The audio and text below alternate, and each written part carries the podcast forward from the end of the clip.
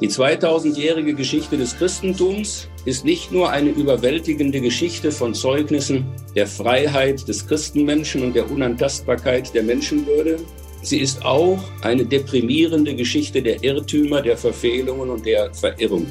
Und man darf bitte das eine gegen das andere nicht ausspielen und man löst auch keines der Probleme dadurch leichter, dass man das eine für zutreffend hält und das andere ausblendet. Mit Herz und Haltung. Dein Akademie-Podcast. Synodalität im 21. Jahrhundert. Wie steht's um die Teilhabe des Kirchenvolkes in der katholischen Kirche? Der frühere Bundestagspräsident Norbert Lammert gibt dazu Einschätzungen aus der politischen Perspektive. Damit hallo und herzlich willkommen zu einer weiteren Folge des Podcasts mit Herz und Haltung. Mein Name ist Daniel Heinze. Ja, und heute hat bei uns also Norbert Lammert das Wort. Ihr hört seine Gedanken zum Stand kirchlicher Synodalität. Und natürlich blickt der CDU-Mann, ehemalige Bundestagspräsident und aktuelle Vorsitzende der Konrad-Adenauer-Stiftung, zum einen biografisch geprägt darauf, vor allem aber aus dem Blickwinkel des Politikers auf dieses Thema. Die Ausführungen von Norbert Lammert waren der Eröffnungsvortrag der Online-Tagung Volle Macht am 22. Januar 2021. Und für diese Konferenz gab es gleich drei gute Gründe. Zum einen fand vor 50 Jahren die Synode des Bistums Dresden-Meißen ihr Ende. Zum anderen ist die deutsche katholische Kirche ja gerade mitten auf dem synodalen Weg zur Zukunft der Kirche. Und das Bistum Dresden-Meißen feiert in diesem Jahr das 100. Jubiläum seiner Wiedererrichtung. Jetzt bei Mit Herz und Haltung Professor Dr. Norbert Lammert.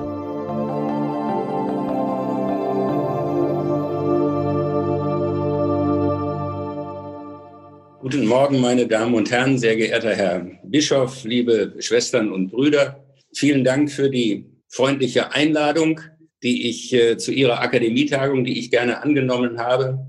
Sie gibt mir zunächst Gelegenheit, Ihnen herzlich zu gratulieren zu dem stolzen Doppeljubiläum der Gründung des Bistums vor 100 Jahren und ähm, dem äh, Prozess der, der Beendigung der Synode Ihres Bistums vor 50 Jahren.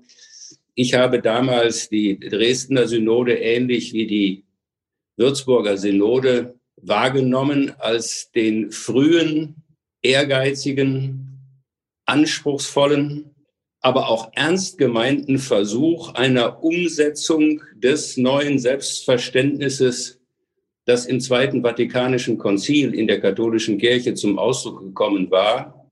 Und ich teile auch persönlich die Ernüchterung und nachhaltige Enttäuschung, die sich sowohl mit der Dresdner wie mit der Würzburger Synode verbinden, die in einer verkürzten Beschreibung der anschließenden Prozesse von der etablierten kirchlichen Hierarchie nicht nur nicht aufgegriffen, sondern ausgetrocknet und ausgesetzt worden sind. Ich bin gebeten worden, zu Ihrem Tagungsthema Erfahrungen aus der Politik beizutragen. Das tue ich gerne natürlich auch in dem Bewusstsein, dass für fast alle Erfahrungen gilt, dass sie sich selten auf ähnliche und schon gar auf andere Sachverhalte im Maßstab eins zu eins übertragen lassen, aber dass sie umgekehrt fast immer Anknüpfungspunkte, Anhaltspunkte bieten, die sich für die Erledigung der spezifischen Herausforderungen anbieten, mit denen man jeweils zu tun hat. Was meinen wir eigentlich, wenn wir von Partizipation äh, reden? Unter Partizipation versteht man ganz allgemein die aktive Beteiligung der Bürgerinnen und Bürger bei der Erledigung ihrer eigenen Angelegenheiten. Für dieses ganz prinzipielle allgemeine Verständnis von Mitwirkungsmöglichkeiten von Menschen bei der Erledigung von Dingen, die alle gemeinsam angehen, gibt es naturgemäß sehr unterschiedliche Ausprägungen. Wenn wir von politischer Partizipation reden, dann meinen wir folgerichtig die Teilhabe von Bürgerinnen und Bürgern bei der Herbeiführung politischer Entscheidungen, also solcher Entscheidungen, die mit dem Anspruch der Verbindlichkeit für alle Mitglieder einer Gesellschaft getroffen werden.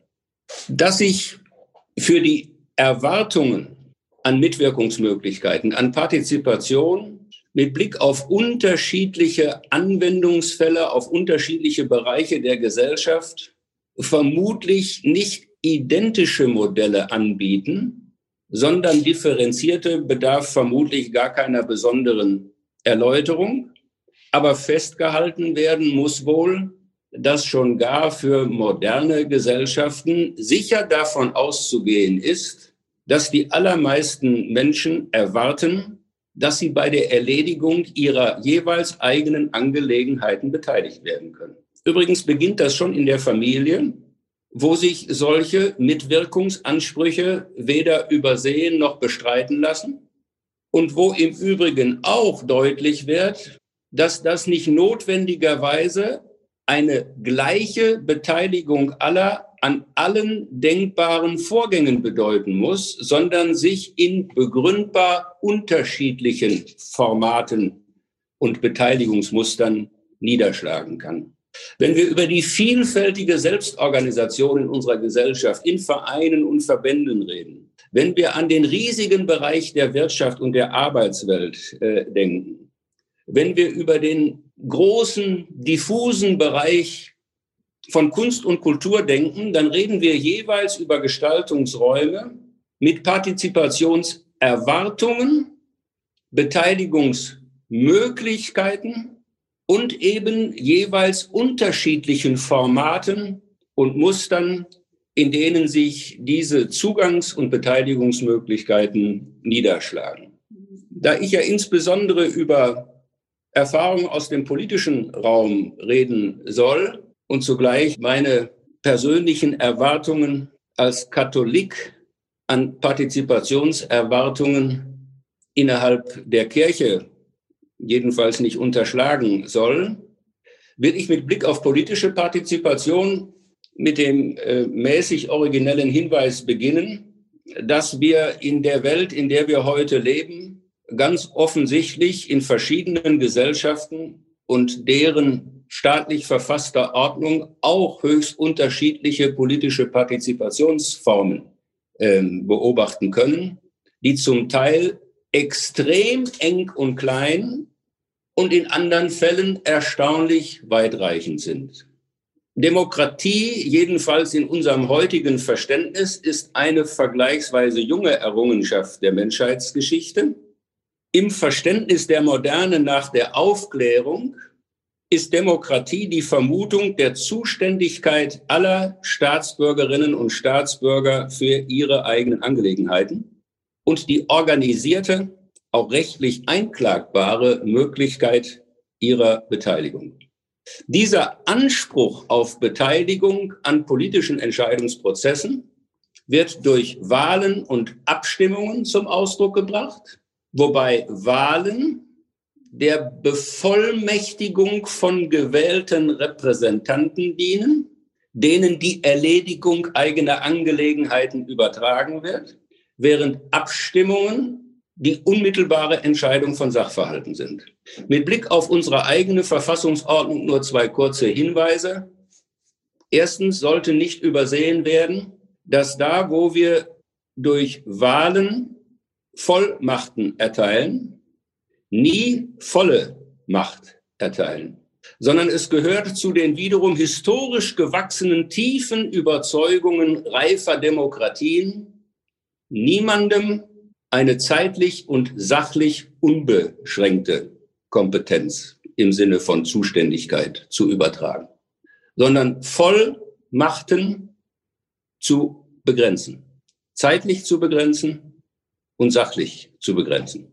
Die Gewaltenteilung ist wie die regelmäßig befristete Vergabe von Vollmachten ein unverzichtbares Merkmal einer lebendigen, vitalen Demokratie. Nun will ich noch zwei ähm, äh, Hinweise geben, die mit von vielen ja wohl auch leicht nachvollziehbaren Erfahrungen mit äh, demokratischen Entscheidungsprozessen zu tun haben. Die eine nicht zu bestreitende Einsicht könnte lauten, demokratische Entscheidungsverfahren, Partizipation in demokratischen Verfahrensmustern sind weder die schnellstmögliche Erledigung von Sachverhalten noch ein sicheres Verfahren zur Identifizierung und Durchsetzung genialer Lösungen. Oder andersherum formuliert, wer sich für demokratische Partizipation und Entscheidungsverfahren entscheidet, muss wissen, dass die Prozesse komplizierter sind, länger dauern und am Ende regelmäßig nicht scheinbar ideale Lösungen realisiert werden, sondern mehrheitsfähige Lösungen, was wiederum regelmäßig Kompromisse erfordert zwischen unterschiedlichen Positionen, die sich ihrerseits meist wechselseitig für die idealen Lösungen halten. Und die zweite damit allerdings korrespondierende Erfahrung ist die, dass der konstruktive Streit von unterschiedlichen Erfahrungen, unterschiedlichen Einsichten und Interessen regelmäßig die Urteilsfähigkeit erhöht und ganz sicher auch im Ganzen die Freiheit aller an diesen Entscheidungsprozessen Beteiligten, unmittelbar Beteiligten und der davon Betroffenen.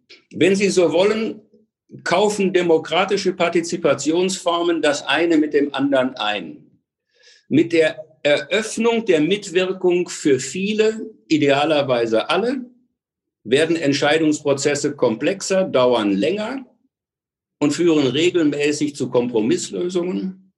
Auf der anderen Seite erhöht dies die Urteilsfähigkeit im jeweiligen Sachverhalt, reduziert das Fehlerrisiko, auch etwas salopp formuliert, demokratisch zustande gekommene Entscheidungen sind selten genial, aber liegen auch selten völlig daneben.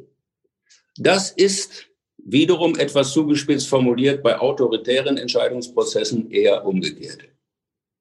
Solange wie über politische Partizipation diskutiert worden ist, hat immer ein Spannungsverhältnis eine Rolle gespielt, das sicher im Übrigen auch für die kirchlichen Diskussionen und Fragen synodaler Urteilsbildung ähm, äh, eine Rolle spielen, nämlich das äh, Spannungsverhältnis zwischen Beteiligungserwartung auf der einen Seite und Kompetenz der Beteiligten auf der anderen Seite.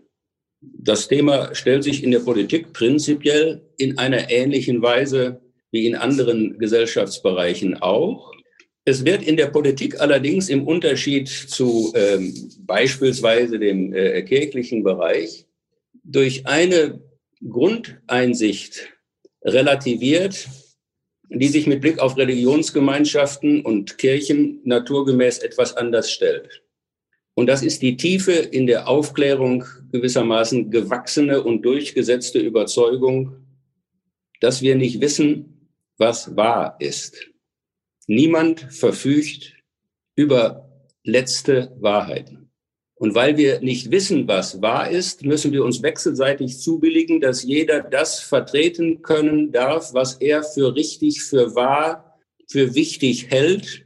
Und der Ausweg aus diesem Dilemma dass wir das, was wir nicht wissen können, uns wechselseitig zubilligen müssen, ist der Griff zu Mehrheitsentscheidungen, die ihrerseits wiederum kein Wahrheitstest sind, sondern ein Verfahren zur Herbeiführung von verbindlichen Entscheidungen, die am Ende alle akzeptieren, weil man das Verfahren akzeptiert und uns bisher kein Klügeres eingefallen ist, um unter den Bedingungen der nicht abschließenden Beantwortbarkeit der Wahrheitsfrage gleichwohl zu verbindlichen Entscheidungen zu kommen.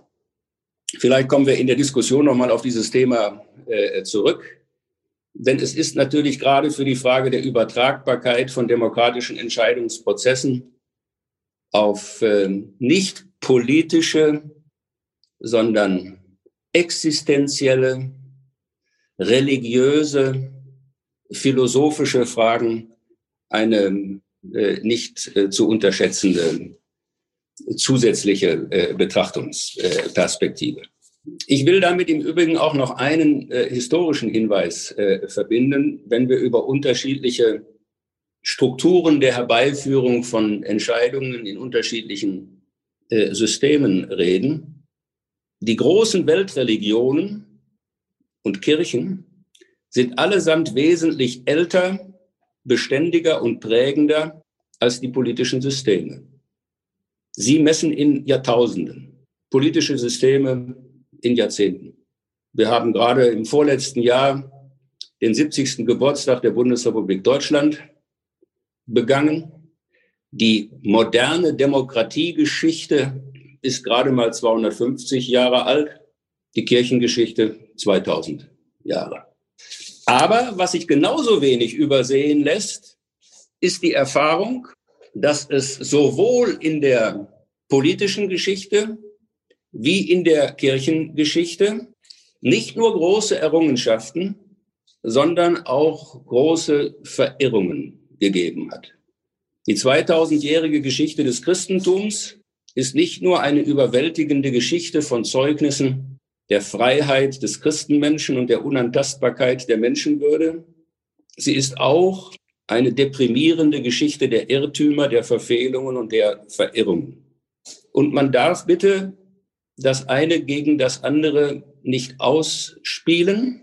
Und man löst auch keines der Probleme dadurch leichter, dass man das eine für zutreffend hält und das andere ausblendet. Hans Mayer, der frühere Präsident des Zentralkomitees der Katholiken und langjährige bayerische Staatsminister für Kultur und Wissenschaften, hat dazu vor ein paar Jahren schon einmal die kluge Bemerkung gemacht, ich darf ihn zitieren, Zivilisationen sind sterblich, Kirchen auch.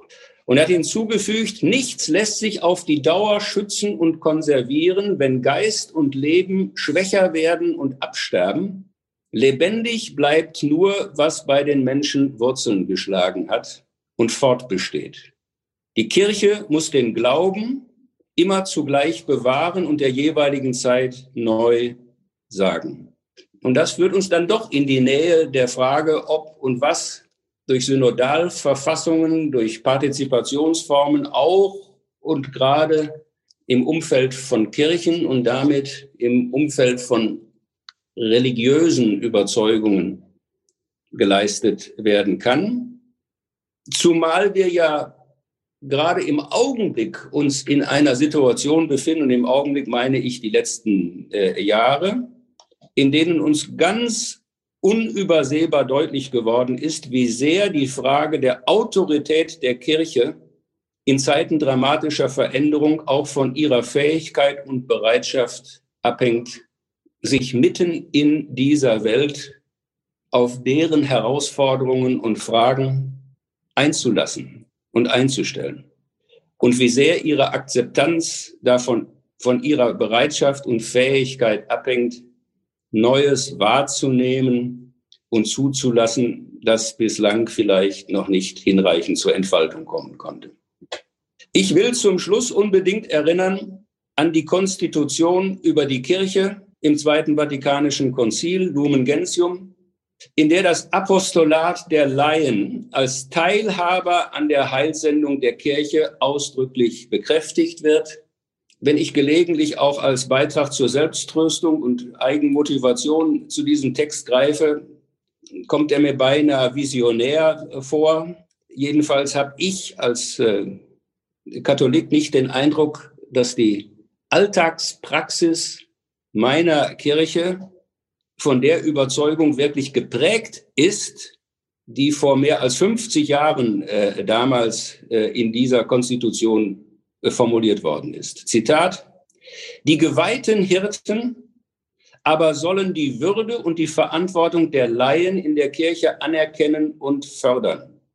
Sie sollen gern deren klugen Rat benutzen, ihnen vertrauensvoll Aufgaben im Dienst der Kirche übertragen und ihnen Freiheit und Raum im Handeln lassen, ihnen auch Mut machen, aus eigener Initiative Werke in Angriff zu nehmen. Sie können mit Hilfe der Erfahrung der Laien in geistlichen wie in weltlichen Dingen genauer und besser urteilen.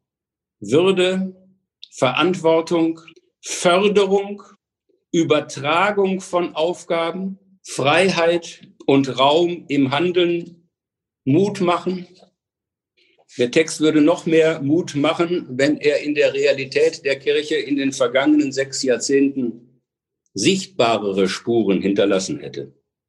Nach meiner Überzeugung braucht die Kirche der Zukunft kluge Hirten und eine aufgeklärte Herde, die sich ihrer eigenen Verantwortung bewusst ist und von dieser Verantwortung Gebrauch macht. Dabei wird man sicher unterscheiden müssen und gleichzeitig eine intelligente Verbindung herstellen müssen zwischen Organisationsfragen, die es auch und gerade in einer Kirche gibt, Kirche ist ja nicht nur eine spirituelle Institution, sie ist auch eine Organisation mit vielen ganz praktischen Problemen und Herausforderungen, dass für die Bewältigung solcher Organisationsfragen von der Abgrenzung von Kirchengemeinden, ihrer Größe und ihrem Zuschnitt bis zu damit verbundenen Finanzfragen theologische Kompetenz die herausragende Qualifikation sei, hat sich mir bis heute nicht erschlossen.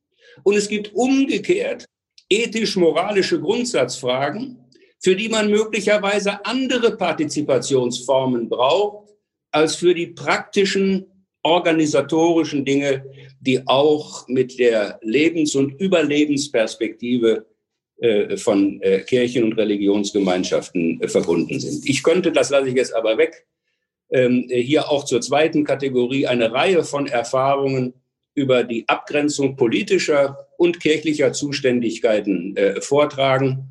Denn die Frage, wie gehen wir etwa mit den neuen Möglichkeiten der Gestaltung des Beginns und des Endes menschlichen Lebens um, betreffen ja die Gesellschaft im Ganzen und damit die Politik mit ihren Bevollmächtigten in einer ähnlichen und anderen, prinzipiell aber gleichen Weise wie die Kirche mit ihrem Sendungsauftrag äh, auch.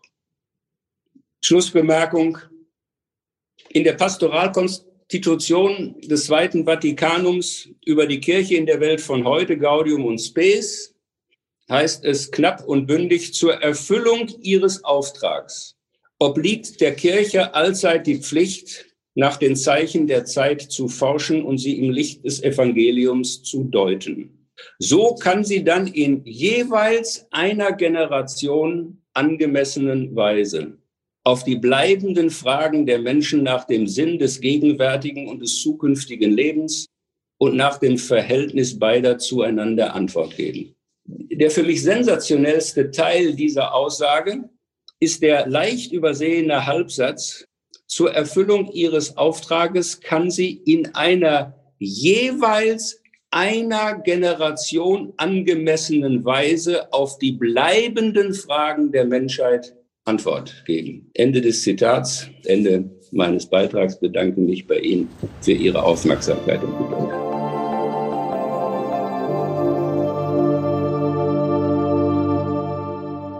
Das war er, der Vortrag von Norbert Lammert im Rahmen der Online-Tagung Volle Macht aus dem Januar. Eure Anmerkungen, Nachfragen, Gegenreden oder Ergänzungen schickt ihr bitte wie immer am besten per E-Mail oder als Nachricht auf Instagram oder Facebook oder auf der Seite der Katholischen Akademie Dresden-Meißen. Sucht einfach nach lebendig akademisch oder geht direkt auf lebendig-akademisch.de.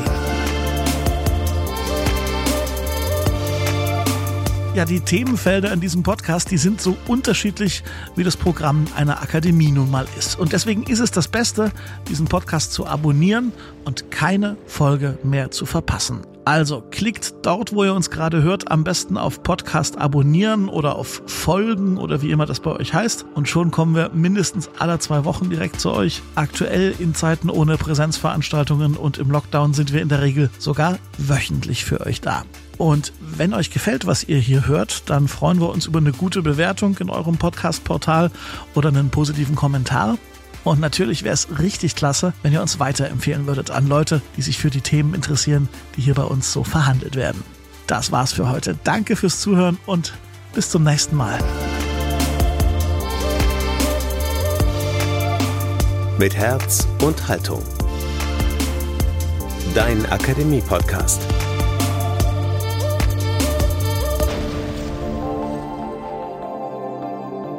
Ein Angebot der Katholischen Akademie im Bistum Dresden-Meißen.